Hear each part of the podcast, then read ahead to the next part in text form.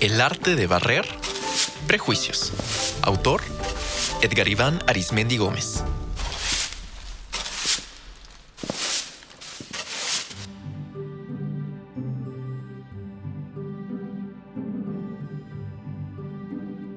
Hace no mucho, pero no ayer, en un pueblito muy frío llamado El Telar, en Coatepec, Arinas, hace saber que es un municipio del Estado de México, llegó un maestro a darnos clases en la escuela primaria del lugar, que lleva por nombre Miguel Hidalgo.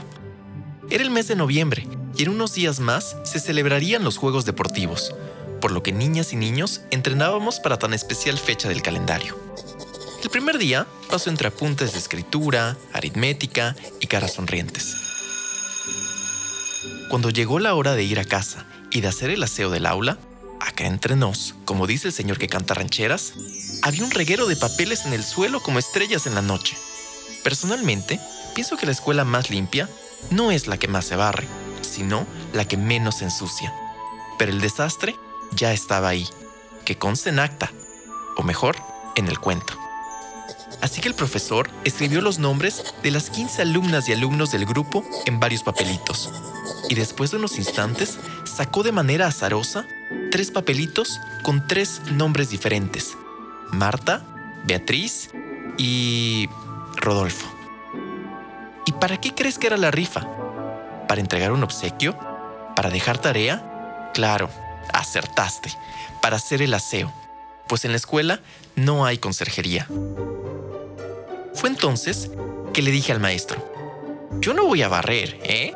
¿Y por qué no? Preguntó el docente un poco sorprendido. Pues porque solamente barren las viejas, contesté malhumorado. Ande, que no somos viejas. Replicó Marta con un rostro claramente molesto. Profesor, Habló Oscar. es que acá nada más las mujeres barren. Inquirió el maestro, medio serio, pero sin irritarse. Porque dicen nuestros papás que eso no es cosa de hombres. Replicó Oscar. Tras la charla, el profesor ayudó a las niñas a hacer el aseo y durante dos semanas solo ellas barrieron. ¿Injusto? Pon atención en lo que pasó dos semanas después en la unidad deportiva del pueblo, Oiga, maestro, dijo Oscar. a un lado de la cancha hay unos barrenderos que son hombres. Claro, Oscar, yo los invité. Dijo el profesor con una sonrisa de oreja a oreja. ¿Y como para qué, profe? Cuestionó Betty con la pregunta que todos queríamos hacer. Para que les pregunte del arte de barrer. ¿Barrer es un arte? Interrogó Joaquina. Desde luego, como todos y cada uno de los oficios y profesiones que vimos en la clase. Amigos, amigas, acá es la entrevista. Les gritó a los señores barrenderos y a las señoras barrenderas que venían conjuntamente. Y entonces, de pronto, nos vimos entre escobas, guantes y botes para basura.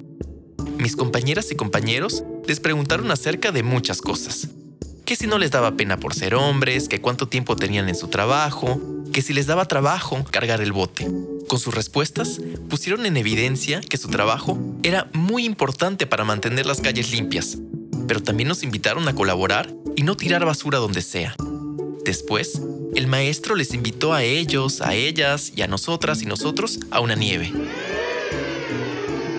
Terminamos hablando de que hay médicos hombres y mujeres, que hay maestras y maestros, y que hasta quienes presentan el circo siempre se dirigen a su público con el famosísimo Damas y Caballeros.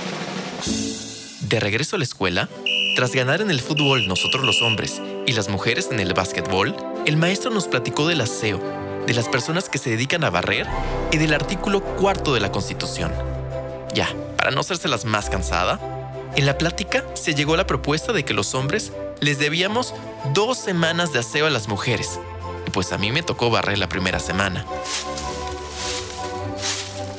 Me dio mucho gusto cuando el maestro, delante del grupo, me dijo, Rodolfo, te felicito por ser un ejemplo de respeto y colaboración con el grupo. Así que ya ven, terminé barriendo no solo los papeles, sino que de pasadita también barrí los prejuicios que tenía sobre el arte de barrer. Vaya que la escuela sí es buena para ser mejores personas.